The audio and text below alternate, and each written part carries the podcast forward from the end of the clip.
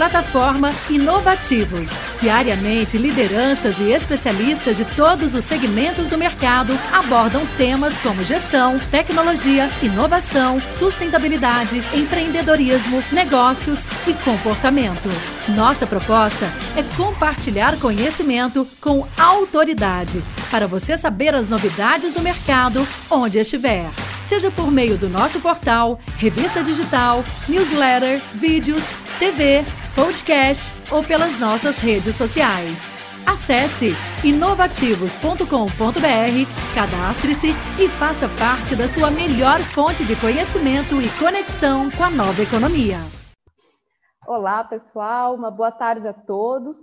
Meu nome é Caroline Verri, eu sou gerente de comunicação da BO2O, apoiadora oficial dessa segunda edição do Innovation Experience Conference, e eu gostaria muito de agradecer a presença de, todo, de todos que estão nos acompanhando e também a todos os palestrantes que toparam participar aqui com a gente.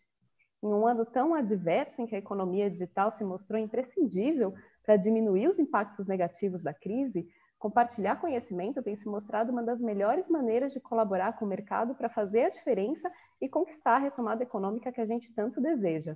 E falando em compartilhar conhecimento, eu já tenho o enorme prazer de apresentar a vocês o painel com o tema LGPD, oportunidades, desafios e caminhos para a implementação. Um painel super com um tema super pertinente e que conta com um verdadeiro timaço, inclusive a mediadora, que é a CEO e fundadora da Sing Comunicação, Vânia Grácio, a quem eu passo a palavra agora. Eu aproveito aqui a oportunidade para desejar um excelente painel a todos e Vânia, é com você. Obrigada, Carol. Muito obrigada pelo convite. É um prazer, mais um evento organizado pela Associação Brasileira Online to Offline, pela FEComércio, e é um prazer estar aqui com todas essas pessoas para esclarecer todas as dúvidas. Eu vou começar apresentando aqui quem está conosco. Nós temos o Abílio Branco, gerente de negócios de proteção de dados da Thales no Brasil, a Camila Schrapp, supervisora jurídica no Mercado Livre e líder do Comitê de Proteção de Dados da Associação Brasileira Online to Offline, a Camila Nagano, advogada e DPO do iFood, e a Carla do Couto Batilana, sócia do Tosini Freire. É, e dando sequência aqui ao evento, eu acho que a gente vai realmente debater um tema que é muito importante, nosso tema que é LGPD, caminhos e desafios para a implementação, porque a LGPD, que é a Lei Geral de Proteção de Dados Pessoais, é o caminho não só para criar uma relação de confiança com os consumidores, como também preparar a empresa para negócios internacionais. Marcas globais já exigem que seus fornecedores e parceiros de negócios informem se estão em compliance ou a caminho de, se tem um DPO, que é o Data Protection Officer, mais ainda, tem quem acredite no mito de que a LGPD só irá afetar o disparo do e-mail marketing. Então, nós vamos conversar aqui a nossa discussão para esclarecer dúvidas, para acabar com esses mitos, para mostrar que toda organização precisa se mobilizar para e se preparar aí para LGPD, porque vai ser algo muito importante, inclusive para reconstruir a confiança do consumidor nas marcas. Para iniciar, eu gostaria que a Camila explicasse quais são os direitos dos titulares dos dados, porque existe muita dúvida, é só dado pessoal, que tipo de dado, quem é o dono do dado, enfim, para que a gente, eu entendo que esse seria o ponto de partida para a gente começar a falar. Camila, por favor. Bom, obrigada, Vânia. Boa tarde a todos. Boa tarde aos colegas de painel. É um prazer estar aqui hoje. Eu vou começar respondendo sua pergunta um pouco contextualizando, é, que acho que é importante essa lei ficou em discussão esse ano inteiro, depois de tantas indas e vindas, finalmente entrou em vigor. E acho que é importante a gente falar do conceito básico, né? O que, que é dado pessoal. É, a gente ainda dentro de casa recebe bastante questionamento sobre isso, é, que acho que é importante esclarecer que dado pessoal é qualquer dado que possa identificar uma pessoa natural. Então, às vezes a gente fica com aquela dúvida, ah, então é só nome, telefone, e-mail, então é um pouco mais que isso. Pode, pode até ser um Cust ID de uma empresa que identifique o usuário, é um dado pessoal, né? O usuário que a gente chama de titular de dados. E o titular de dados é que é o, é o dono dessa informação, né? Por isso que essa lei veio regular como que as, é, as pessoas devem tratar esses dados pessoais. E aí, quando eu falo em tratar, acho que também é importante a gente esclarecer que é qualquer atividade envolvendo dado pessoal. Isso também gera muita dúvida, ah, mas eu só acesso, então não é tratamento, então isso é importante frisar que sim, é um tratamento tá, e se aplica a LGPD nesse caso. E aí, eu acho que é super importante, as empresas estão se movimentando para criar é, canais e meios de atender os titulares de dados com relação aos direitos que a lei trouxe é, para esses titulares. Eu vou destacar aqui os principais. Acho que o mais todo mundo conhece é o direito de acesso, né, que é o direito que o titular tem de, de acessar os dados. Primeiro, confirmar quais dados que o controlador tem e acessar esses dados. Ele tem o direito de corrigir esses dados, os dados que não, é, não estiverem corretos ou estiverem desatualizados. Ele tem também direito a pedir a exclusão desse dado. E aí esse ponto também é super polêmico, porque a exclusão do dado seria, é, dado excessivo, né? Se o controlador, se ele ainda quiser usar aquele produto ou serviço de alguma forma aquele dado for essencial para ele usar ou tiver que ser mantido por é, em virtude de lei, também vai haver uma discussão de será que eu posso ou não excluir esse dado. Então não é tão preto no branco assim, não é direito absoluto, mas é super importante que ele seja informado sobre isso. A questão da portabilidade, que é a possibilidade de passar os dados para um outro provedor de, de serviço é, nesse ponto é, é, importante também a gente esclarecer que a, ainda não está regulamentado, então algumas empresas estão achando é, meios de, de, atender, mas ainda acho que vai ter muita mudança quando a, a NPD estiver atuante, a gente souber como que vai poder ou não fazer essa portabilidade, se vai ter um sistema, então isso ainda não está super claro, cada empresa está tentando, acho que, aplicar a melhor interpretação possível para isso. E, e, a questão também de, do consentimento, então o titular tem o direito de saber quais são as condições do consentimento, que ele seja claro, é, inequívoco, informado, e também quais são as consequências negativas de não dar aquele consentimento naquele lugar. É, sobre essas informações do, do, consentimento, que também é, o consentimento é uma base legal, mas é importante aqui deixar claro que não é a única base legal, tem um pouco esse mito de que consentimento é a única base legal, então se não tiver o consentimento não pode tratar o dado e não tem outras bases legais, legítimo interesse, execução do contrato. Aqui eu citei algumas só de exemplo, só para a gente sair um pouco dessa desse mito e também que uma base legal é mais importante que a outra, acho que não tem isso, é, todas as bases legais têm sua, a mesma importância, a gente só tem que saber quando usar, como usar e ser, e ser muito transparente com os titulares de dados, que são os verdadeiros donos da titular do, do, dos dados que a gente tratar. Acho que basicamente essas são as definições. Aí mais para frente acho que a gente vai contar um pouco, né, como que a gente tem feito dentro de casa, cada empresa com seu modelo de negócio para atender os, os titulares. Ok, Carla, você que é advogada, quer acrescentar alguma coisa? Lembrando que é legal a gente também, é, eu sei que acaba misturando várias leis, acabam sendo misturadas aí, né? Então acho que talvez isso é, é, é, confunda um pouco a pessoa que está mais leiga, que não sabe direito por onde começar. É, em termos de falar como começar, né, quando a gente fala com nossos clientes sobre a lei, a gente dá muito treinamento, enfim, faz extra sobre esse assunto, um dos pontos que eu gosto de tocar logo no início, mas que pelo fato de eu ser advogada parece ser meio chato, é falar sobre os princípios que a lei traz.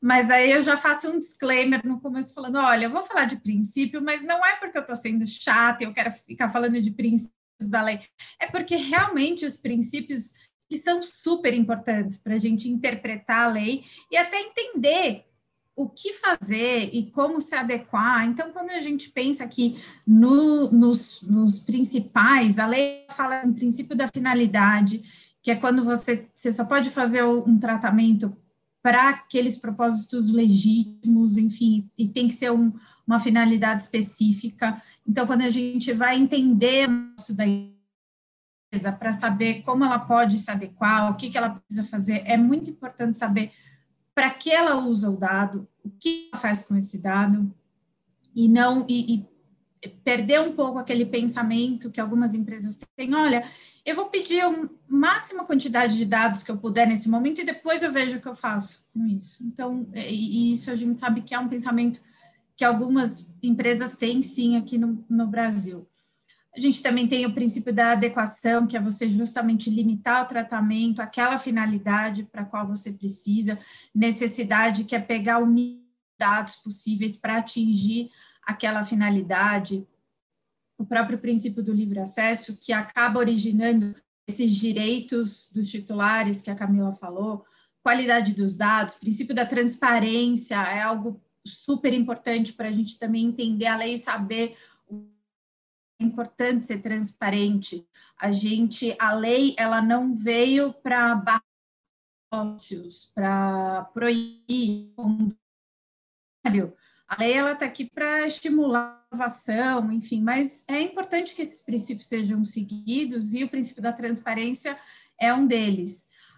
O princípio da segurança, que é fundamental também quando a gente fala da questão da proteção dos dados, a gente não está falando só das condutas e, enfim, desses aspectos jurídicos, mas manter esses dados em segurança é algo muito importante, ainda mais considerando o cenário que a gente tem hoje aí de diversos ataques cibernéticos, enfim, é o que a gente mais tem visto hoje no noticiário. Princípio da prevenção, não discriminação e da responsabilização. Quando a gente olha para esses princípios e que são colocados de uma forma até que relativamente bem simples e direta na lei, a gente consegue ter um direcionamento para saber. Então, eu tenho que observar na hora que eu for me adequar e se adequar é muito difícil a gente vir com algo pronto que vai se aplicar para todas as empresas, para todo mundo. É importante entender o negócio da empresa Como que ela é que tipo de o que, que ela faz com o dado. Para algumas empresas, e mais importante, vão ser os dados dos empregados. Falando de uma indústria, enfim, mas que tem aí milhares de se a gente estiver falando para uma empresa, enfim, de varejo que está na internet, aí a gente tem outros tipos de dados que também a gente vai precisar olhar. Então, acho que esse é um pouco o direcionamento que a gente dá quando a gente começa a falar em adequação. Tá, perfeito. A Camila Nagani e o Abílio gostariam de complementar aqui ou seguimos para o próximo ponto? Abílio, acho que você se abriu o microfone, entendo que você que tem a contribuir aqui. Então, eu abri sem querer, mas vamos lá. É, então, eu, eu, assim, baseado em tudo isso que, que, que, foi dito aqui, eu costumo dizer que, às vezes, a, conversando com os clientes, né, há uma confusão, né? Eu já tenho o, o, o direito, né, o consentimento legal ou alguma outra base para usar o dado, eu não preciso pedir o consentimento, vamos dizer assim. E às vezes alguns clientes esquecem que quando você tem direito para usar o dado, aí que começam as obrigações, né? Como foram foram ditos aqui pela Carla, você tem todos os princípios da proteção, da transparência, enfim. Então, quando você pode usar o dado, se você não pode usar um dado pessoal, você não precisa estar é, tá em conformidade com a lei. Mas se você passa a poder usar um dado, aí que você precisa obedecer todos, o, todos os requerimentos da lei. E às vezes há uma confusão aí, porque a, eu não sou não sou advogado advogado, mas é, participo bastante do tema, né, vai entrar em vigor a, a, autoridade nacional, vai passar a fazer a, a fiscalização, a, o monitoramento a partir de agosto do ano que vem. Mas tem, tem do, do, dois pontos importantes que já valem, né, os direitos do cidadão, né, como ele já pode exercer os seus direitos, transparência, enfim.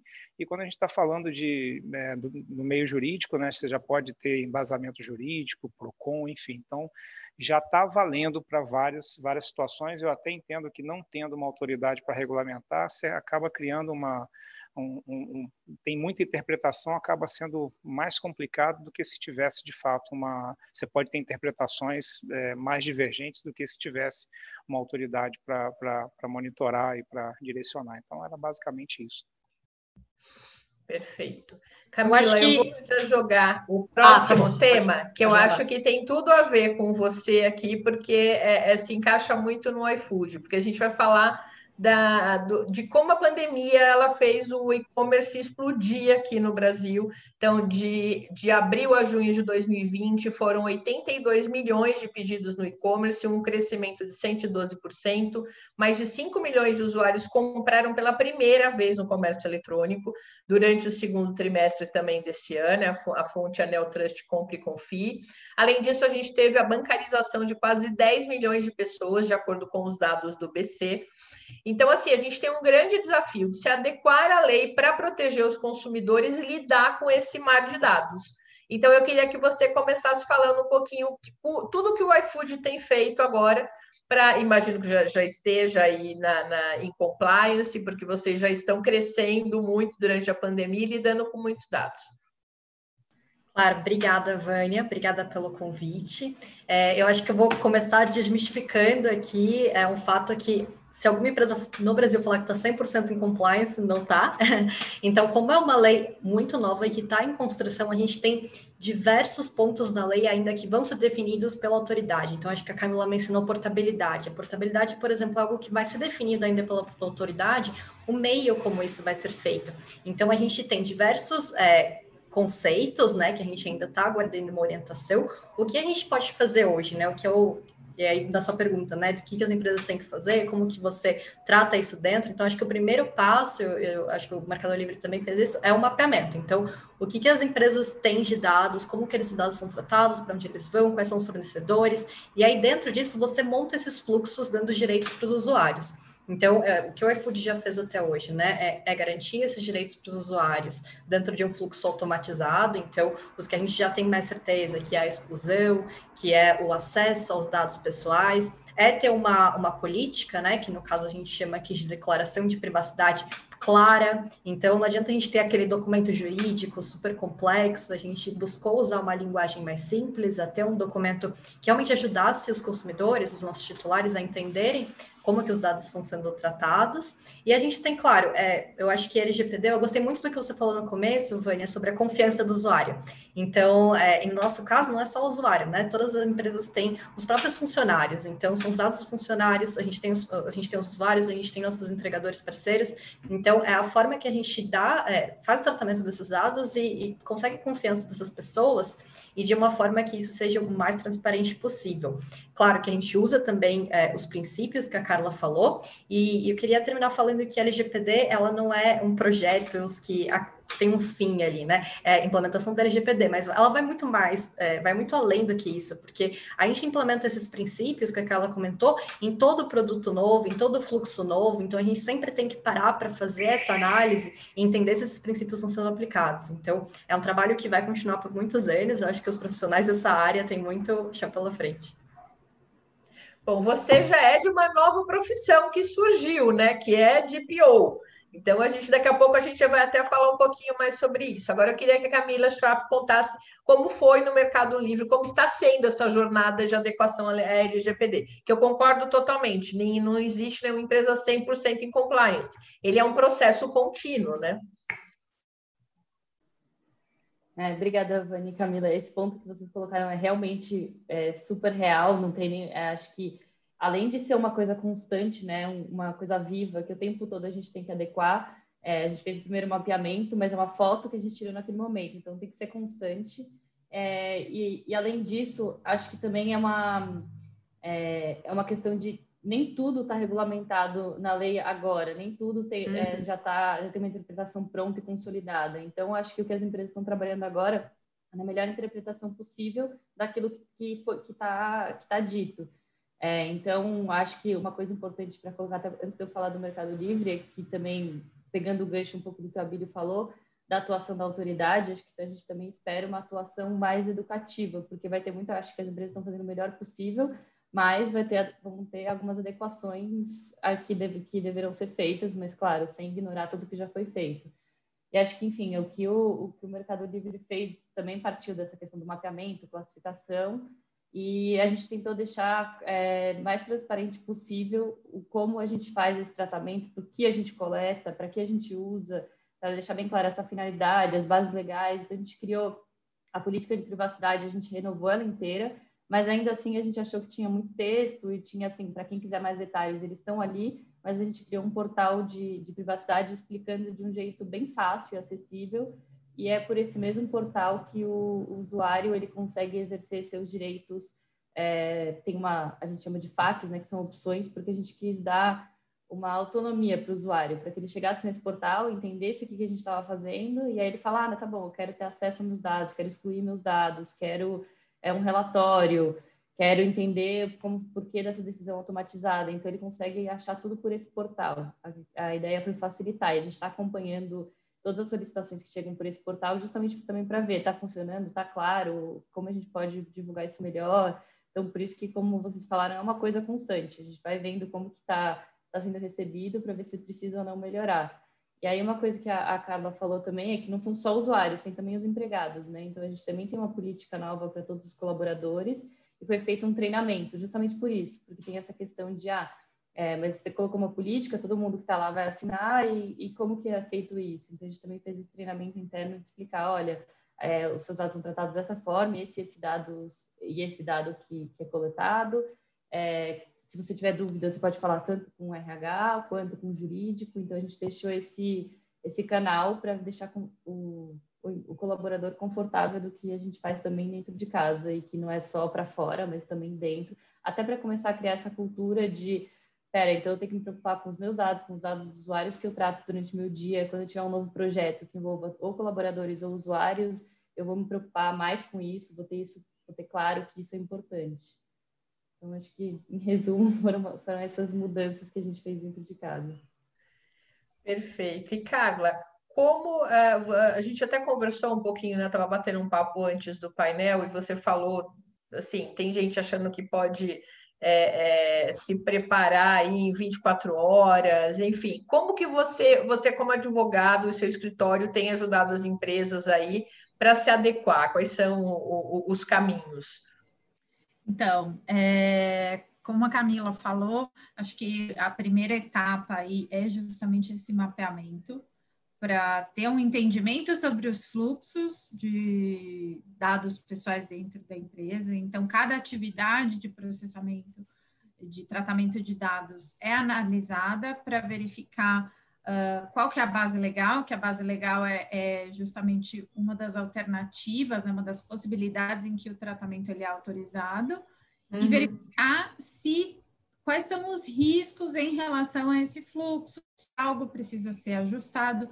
Mas para a gente fazer, entrar nesse mapeamento, antes eu preciso entender um pouco do contexto da empresa, saber quais são as áreas da empresa que vão ser envolvidas nesse projeto, porque a gente está falando aí de um projeto que não é de uma área só, não é só do jurídico, não é só do TI, não é só do marketing. Uhum ele engloba a empresa como um todo.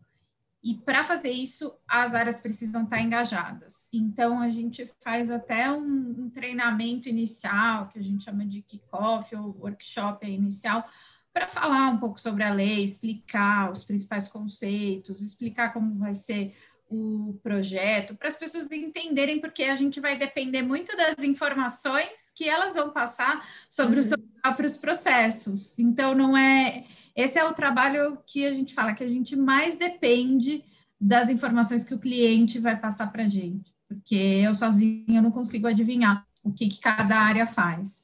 Então, quando a gente tem essa visibilidade, já fez o mapeamento, a gente consegue falar de forma muito mais focada em que, que ele pode fazer. E aí é muito difícil você falar, ah, você vai estar tá já nesse momento 100% adequado e a gente vai fazer absolutamente tudo. Não, vamos ver as prioridades. Então, com base nesse mapeamento, quais são os processos que a gente ficou que são mais relevantes ou que apresentam um risco maior?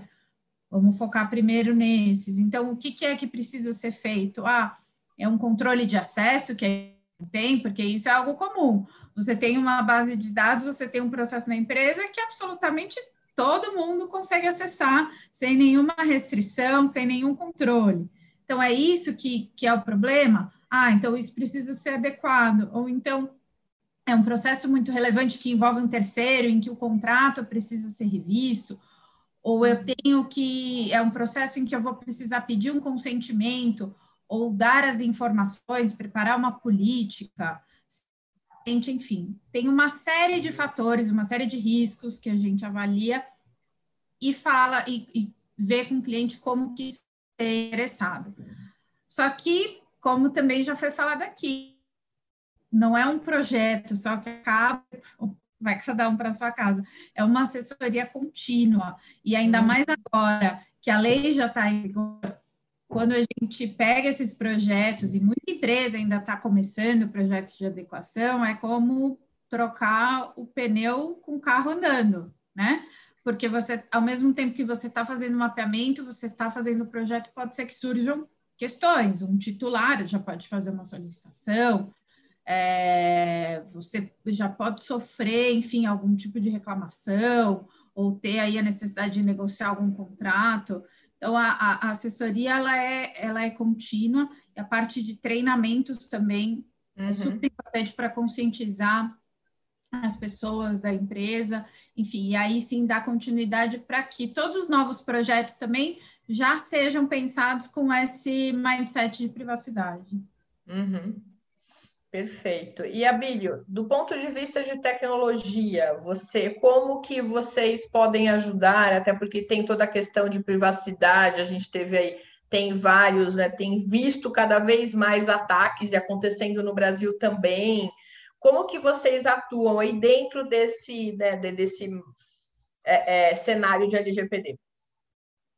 Obrigado, Vânia, e pela, aproveitar para agradecer pela oportunidade. É, a Thales é uma empresa líder em proteção de dados, a Thales tem liderança global em diversos segmentos, é, satélite de comunicação, enfim, é, controle de espaço aéreo, 70% do espaço aéreo do Brasil tem radar da Thales controlando, três em cada quatro aviões circulando no mundo tem o sistema de aviônica da Thales e a gente é responsável, falando do nosso meio digital, falando de tecnologia, por aproximadamente 80%, aproximadamente 80% da proteção das transações com cartão de crédito no mundo. Então, quando, quando você está falando do momento que a gente está vivendo aqui de Lei Geral de Proteção de Dados, a gente está falando, está é, tá linkado à transformação digital. Se a gente for parar para olhar, é, no segmento financeiro já existia uma normativa, uma regulamentação chamada PCI, que exigia a privacidade, a proteção dos dados relacionados a cartão de crédito. Então, um dos, processos, antes mesmo da gente falar em transformação digital como um todo, a gente já fez a transformação digital muito lá atrás, parou de usar dinheiro,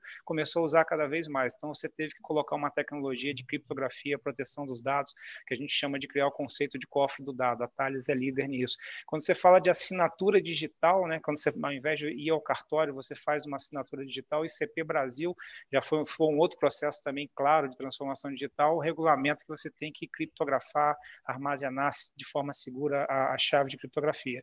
E agora, com esse mundo é, na transformação digital, não dá para você ficar criando um procedimento, um princípio, uma regulamentação para cada segmento.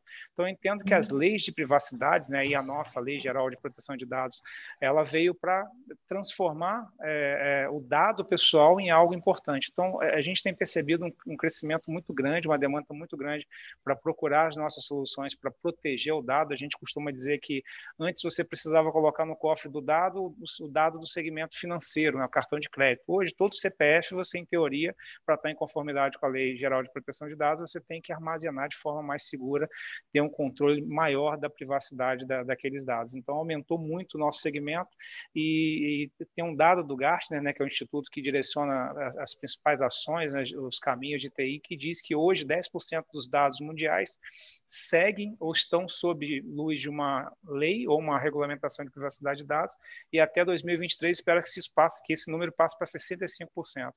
Então, é, em resumo, eu entendo que para você procurar estar tá, em aderência ou seguir o máximo, estando, estando em, no máximo de conformidade com essa jornada da LGPD, você tem que linkar processo, pessoas, tecnologia, princípio básico da segurança da informação uhum. e um componente novo que é o aspecto jurídico. Então, se você estiver andando em paralelo com esses quatro tripés, né, tripé, porque com pessoas, processo, tecnologia, o aspecto jurídico também entra como processo, eu entendo que é o caminho mais adequado para as empresas buscarem estar tá, é, é, atendendo lá ao, ao princípio da, da, do esforço razoável, que é o que vai ser avaliado no primeiro momento. Uhum, perfeito. E aí, fechando o raciocínio de vocês, se tudo que vocês colocaram aqui, porque a gente já tem aqui um, um plano pronto com a, a, experiência de todos vocês para as empresas que ainda precisam começar a se adequar à lei. É, se nada disso der certo, elas vão precisar de uma agência de PR para gerenciar a crise. Porque depois tudo acaba terminando na agência de PR, que vai preparar a defesa, vai falar com tecnologia, vai falar com jurídico, vai entender para porque assim, o papel de PR não é só promover uma marca, também é proteger uma marca.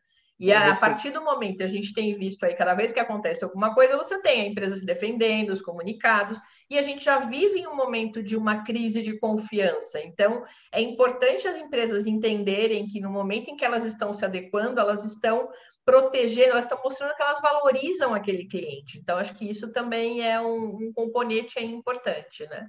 E é uma das grandes dúvidas que uh, a gente vê muito é assim: qual é o papel do DPO? Primeiro, que ele é uma é, faz parte né, da lei, toda empresa é obrigada a ter um DPO, seja um profissional dentro da empresa. Já existem empresas que oferecem esse serviço, você pode ter um DPO as a service, você pode contratar isso, e seria o encarregado de dados. E como a gente tem uma DPO aqui no, no grupo, eu gostaria de começar pela Camila Nagano, primeiro para entender qual é o papel dela no iFood, e como que foi, qual, qual é o perfil dela? Porque eu acho que as empresas também existe muita dúvida, depois eu vou querer ouvir de todos vocês, é, qual, qual, seria o perfil do DPO ideal para cada tipo de empresa?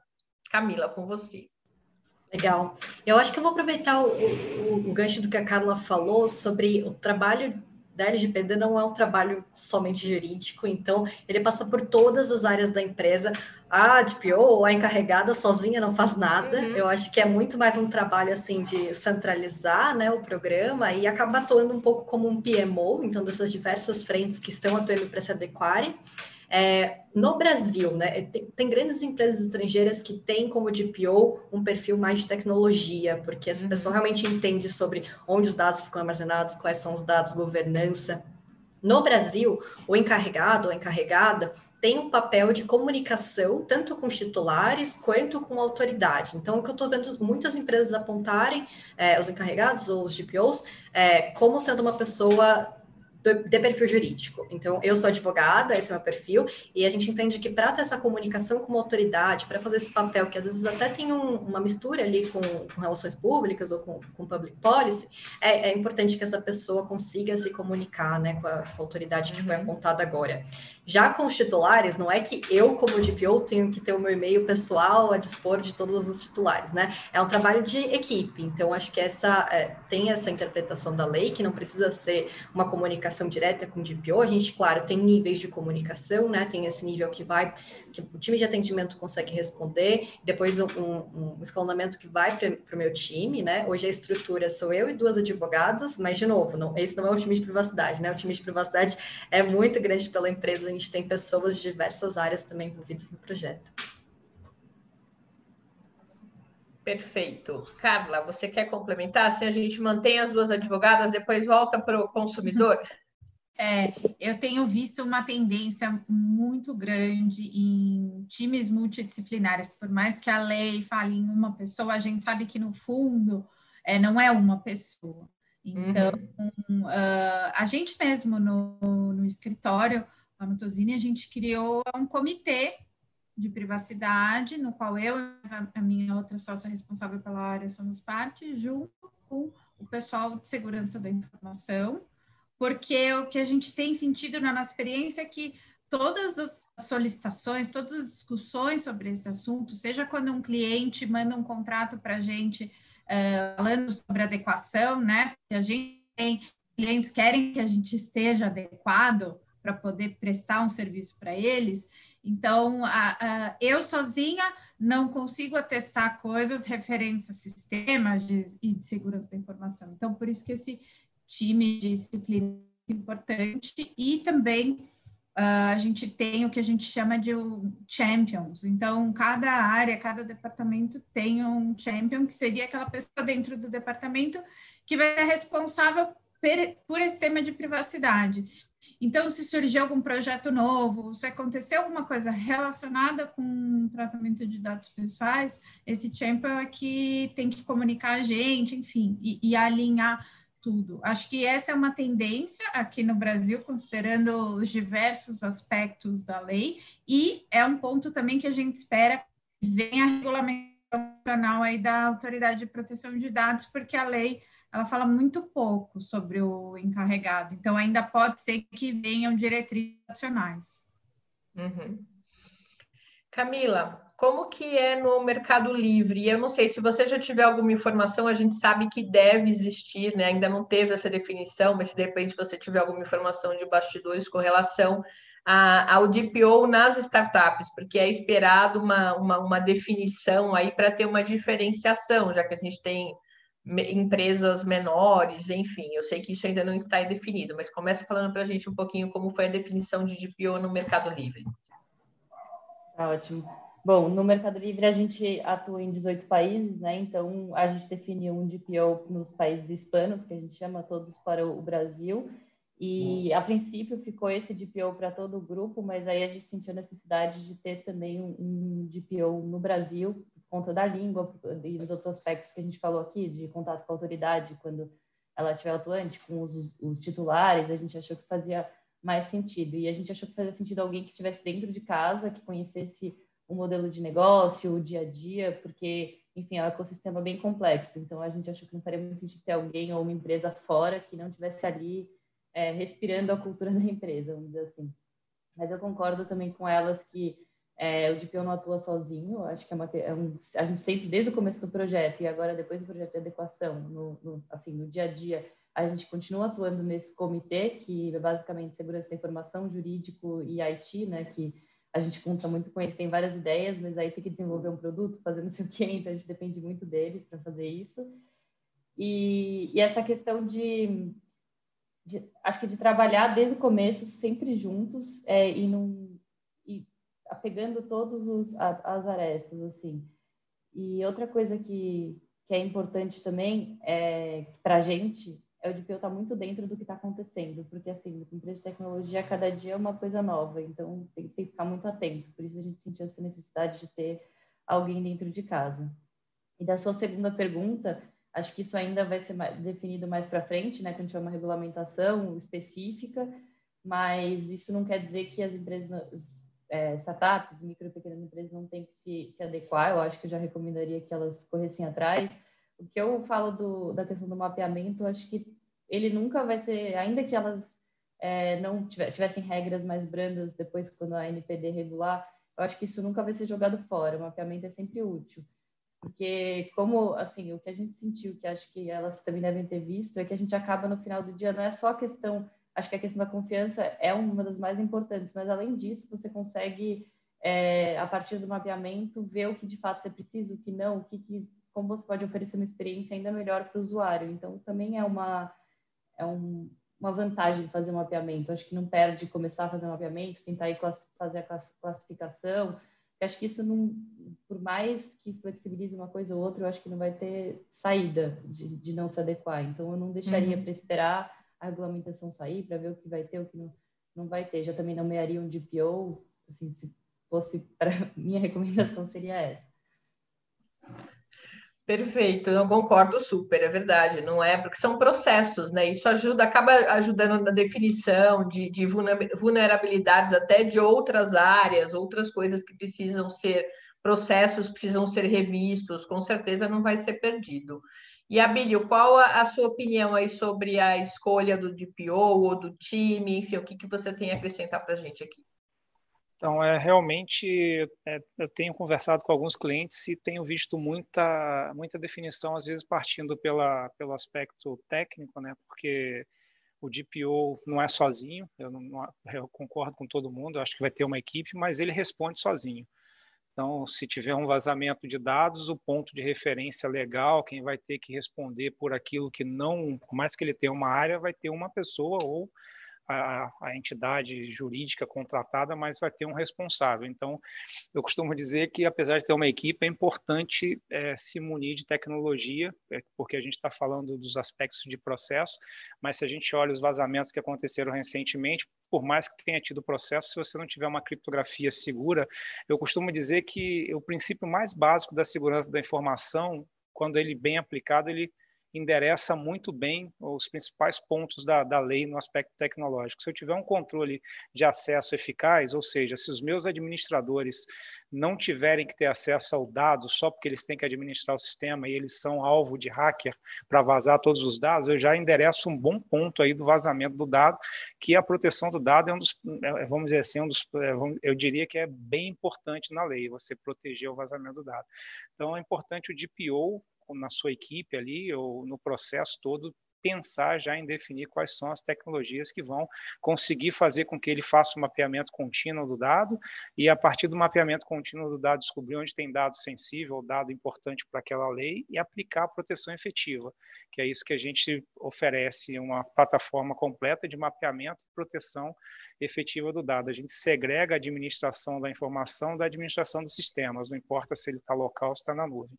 Uhum. Isso para o DPO é fundamental, senão ele vai ser, ele vai determinar a, a, os processos, mas não vai ter autonomia nenhuma para garantir a proteção, vai sempre delegar para a TI, mas se tiver algum problema ele responde é, por tudo aquilo que aconteceu. Então a gente tem conversado com os clientes que é importante unificar todos esses pontos. Perfeito.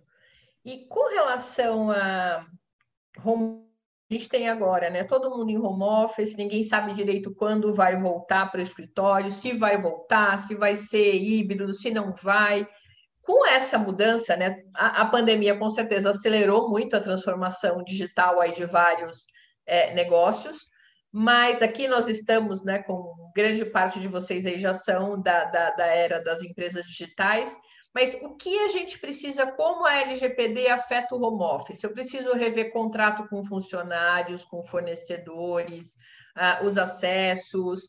Por onde começar? O que, que a gente precisa rever? Não sei se quem gostaria de começar aqui falando deste tópico que é um pouco mais, que eu acho que tem muita gente com dúvida do que fazer, como a LGPD afeta, afetou, vai afetar o home office.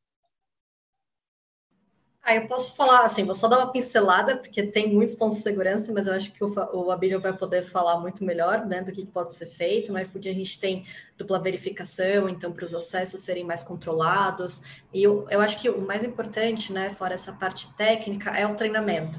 Então, o iFood preparou um guia do trabalho remoto que abrange vários aspectos, né? Desde a comunicação é diferente, os horários são diferentes, é, cada um tem mais controle né, do, seu, do seu dia a dia, mas eu acho que o treinamento para os funcionários é uma parte super essencial, né? Dos dados que eles podem é, utilizar, de como podem utilizar. Então, é, no iFood todo mundo trabalha com muita autonomia, né? E a gente confia na responsabilidade das pessoas, mas isso, claro, com segurança e com treinamento para que as pessoas saibam é, o que elas podem fazer. Eu é, acho que está perfeito, complementando, né? É, a gente fala de um conceito que é, a gente chama de zero trust. Vou explicar rapidamente, que é a confiança zero. Hoje, quando a gente está trabalhando na segurança atual, a gente meio que cria uma barreira, né? O que está dentro da minha rede ou o que está dentro da minha casa, eu tendo a confiar, e o que está externamente, eu tenho regras mais rígidas, eu, eu confiro se pode entrar ou não, eu tenho uma série de, de vamos dizer assim, pré-requisitos. Quando a gente fala de estar tá trabalhando virtualmente, a gente não sabe mais quem está dentro da nossa casa ou dentro da casa de quem que a gente está. Então a gente passa para o conceito de confiança zero. Eu tendo a não confiar em ninguém e vou abrindo a confiança aos poucos. É diferente do, uhum. quando você não tem essa transformação digital, que você tem um perímetro da sua empresa aqui, está dentro da minha empresa, eu tenho uma confiança maior e eu vou monitorar quem está vindo de fora. Então, é, é, nesse processo que eu entendo que vem a lei, a lei geral de proteção de dados e as regulamentações e lei de privacidade, porque você passa a ter que se preocupar até com aquilo que estava dentro da sua casa muito mais do que que você se preocupava antes. Então, você criar autenticação segura, duplo fator, você criptografar cada vez mais as informações. Por exemplo, a gente viu o ataque de ransomware que criptografou a base de dados aí de órgãos públicos e além de causar problema, o dado vazou. Se esse dado já tivesse criptografado com uma tecnologia de criptografia, fatalmente esse, esse malware, esse vírus, não conseguiria criptografar, porque ele não ia identificar o dado, não ia identificar os processos necessários, uhum. então você teria evitado. Então, a, a transformação digital passa, é, é, passa pelo conceito que você vai ter que olhar muito mais a proteção do dado. O dado tem que ter uma inteligência. Se todas as minhas barreiras de segurança passar, é igual o conceito da nossa casa. A gente bota a joia num cofre. Se alguém invadir a nossa casa porque falhou a portaria, etc., vai ter ali um, um, um processo ali muito difícil para pegar aquele bem que você guardou ainda com mais segurança. Agora, o CPF precisa estar dentro de um cofre digital. Então, se todas as barreiras falharem, você tem que garantir que aquilo ali está protegido é, no modelo novo de segurança. Então, eu vejo mais ou menos dessa forma. Perfeito. Cara, eu tenho aqui um adendo como controlar a segurança no home office, pensando em LGPD, quando você tem várias pessoas traba trabalhando na mesma casa, no mesmo ambiente, então a gente passa o tempo todo em videoconference, você tem né, o, o, seu companheiro ouvindo, você, ele pode não ouvir, você pode estar de fone, mas você está respondendo uma pergunta, pode estar. Como que a gente controla isso pensando aí na LGPD, pensando sob o ponto de vista jurídico? É, eu acho que para isso que as políticas da empresa, o treinamento, a conscientização são super importantes para as pessoas entenderem. Para eu, na verdade, que sou advogada e que lido muito com informação confidencial, isso já faz um pouco parte da, da minha cultura, sabe? Uhum. Eu tenho sempre essa preocupação. Meu marido também trabalha em escritório de advocacia, então a gente também né, tem que ter esse distanciamento, porque um não pode saber o que o outro está fazendo. Uhum. Isso, para mim, é algo básico mas não é a realidade da grande maioria das pessoas. Então, quando você tem uma, uma empresa que do dia para a noite começa a trabalhar, todo mundo começa a trabalhar de casa, de fato, essa conscientização para algumas coisas básicas é super importante. Algumas empresas até então não tinham políticas de ah, trabalho remoto, ou até mesmo, e, e aí eu não digo nem em relação a trabalhar de casa, mas o próprio uso do celular com e-mails, enfim, e hoje o, o uso do WhatsApp também para tudo. Então, a, acho que é uma conscientização do modo de agir das pessoas para que também, quando a gente sair né, de tudo isso e não tiver que trabalhar só de casa, mas for para outros lugares, as pessoas poderem levar essa cultura também para onde elas forem e para seja qual for o formato de trabalho. A gente costuma dizer que muitas vezes a gente está aí discutindo projetos, enfim, falando sobre a questão de sistemas e tal, e da segurança, e, e aí a gente pergunta, né, durante o mapeamento, tem algum arquivo físico, né? Como que está isso? Dependendo do ramo da empresa, é comum. Ah, não, na verdade a gente tem o arquivo com todas as propostas, enfim, com todos os que ficam numa sala e, e, enfim, qualquer pessoa pode ter acesso e tal, e a gente não demora para digitalizar, ou então, mesmo se digitaliza, aquilo fica lá por muito tempo. Então, assim, é um problema que aparece não necessariamente por conta do home office, mas é, é esse uhum. pensamento, uhum. né, como um todo, que as pessoas precisam começar a ter. Perfeito, perfeito. Camila, você quer, Schwab, quer acrescentar alguma coisa aqui? Ah, eu acho que essa questão que elas falaram da conscientização é o mais importante, tanto não só no home office, mas em geral, assim, para a implantação da LGPD, a gente viu que isso é o mais importante, ter essa cultura dentro de casa. No Mercado Livre, a gente já fazia home office uma vez por semana, mas acho que, assim, esse quadro que a gente está vivendo esse ano é, é, diferente de tudo. Uhum. É, é mais que um home office, né? A gente está totalmente de casa. Acho que o que a gente fez foi reforçar o, o que já tinha, assim, porque antes era uma, não tinha que conciliar tanto com a... É, o dia a dia da casa. Cada um vinha uma vez, revezava o home office, às vezes não encontrava ninguém em casa, mas agora isso mudou bastante. Então, acho que o que a gente fez foi reforçar esses treinamentos, falar o que pode, o que não pode. A questão dos acessos já era uma questão importante, mas com o projeto acho que a gente só solidificou essa questão. E, e mais isso, trazer, reforçar o que, o que precisa ser, assim, tornar cultura, vamos dizer assim, não só no home office, mas na volta. A gente já estava até com uma questão de zerar a questão de papel, não deixar isso, usar o máximo possível do, do dos sistemas que são mais seguros. Então a gente não, já estava revendo isso, mas acho que isso acelerou mais, porque a gente teve que acelerar vários projetos que estavam como em andamento para para que todo mundo pudesse trabalhar de casa de forma segura e ao mesmo tempo conseguir que assim, né, tem que ter aquele equilíbrio, tem que acessar as ferramentas para fazer o meu trabalho, mas ao mesmo tempo até o que que eu preciso acessar, o que eu preciso baixar, então, algumas, até questão de baixar documentos, informações, algumas coisas o gestor tem que aprovar, justamente por essa uhum. questão. Então, tem esses, esses mecanismos para garantir o máximo de segurança possível. Perfeito.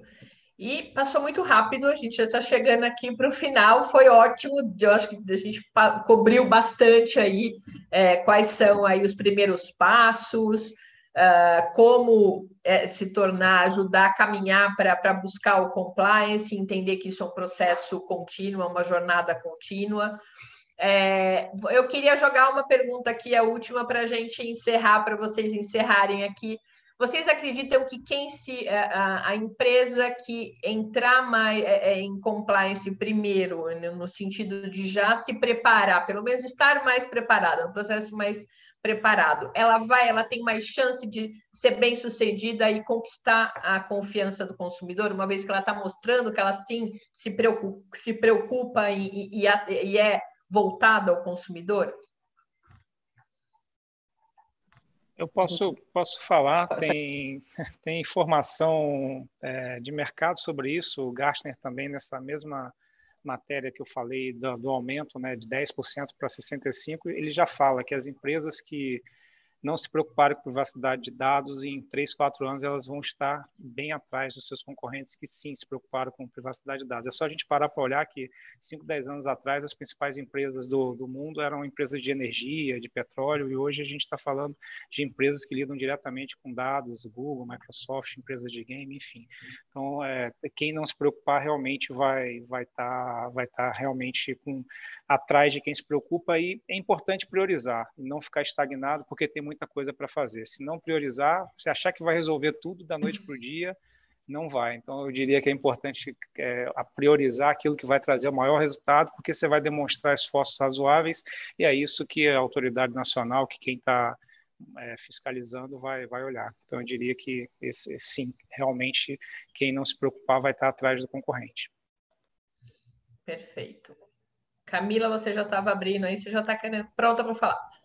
É, só, ah, acho que eu concordo com o que ele falou, só agregaria que é, não só a relação com o consumidor, né, com, mas também a relação entre as empresas. Acho que cada vez mais vai ser um requisito para firmar parcerias. É, hoje a gente já está, adequando os contratos, já coloca isso como requisito, só que mais para frente, assim, talvez não estabeleça uma parceria com uma empresa que nem começou. É claro, é o que a gente está falando, agora estão todas as empresas em processo, adequando uma parte ou outra, algumas coisas vão ter que ser ajustadas ainda, mas quem nem começou talvez não seja uma, uma empresa apta para fazer uma parceria com outra que já está muito avançada e não vai querer expor uhum. seus, os titulares, né, seus clientes.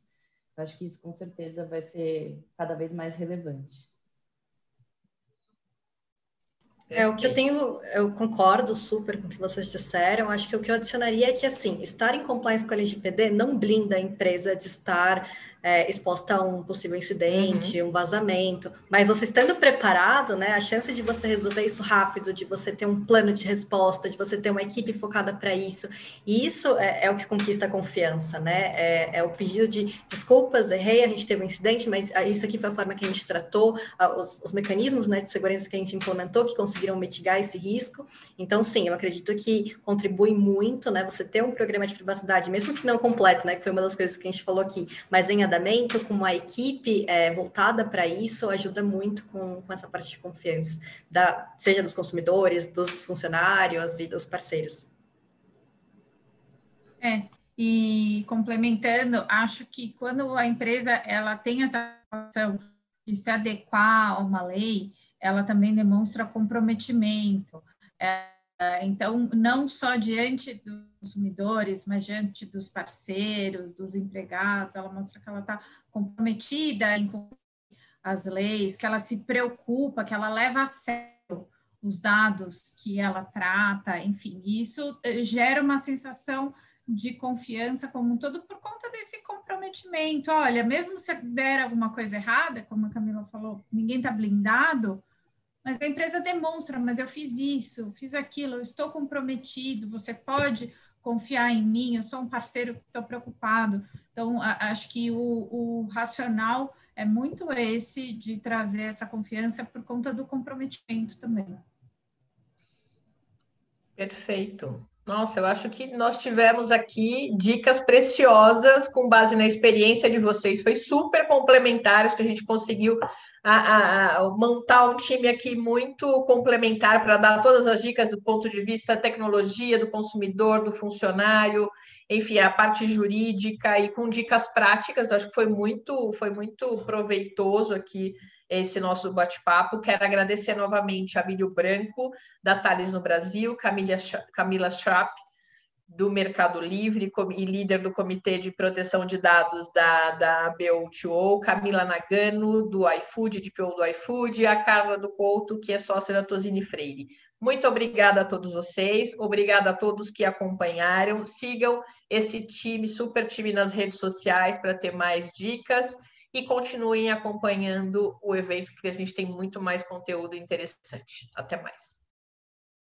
Obrigado a todos também. Valeu, boa gente. Obrigada. Pessoal, boa semana. Tchau, tchau. Boa semana. Obrigada. Plataforma Inovativos. Diariamente, lideranças e especialistas de todos os segmentos do mercado abordam temas como gestão, tecnologia, inovação, sustentabilidade, empreendedorismo, negócios e comportamento. Nossa proposta é compartilhar conhecimento com autoridade para você saber as novidades do mercado onde estiver seja por meio do nosso portal, revista digital, newsletter, vídeos, TV, podcast ou pelas nossas redes sociais. Acesse inovativos.com.br, cadastre-se e faça parte da sua melhor fonte de conhecimento e conexão com a nova economia.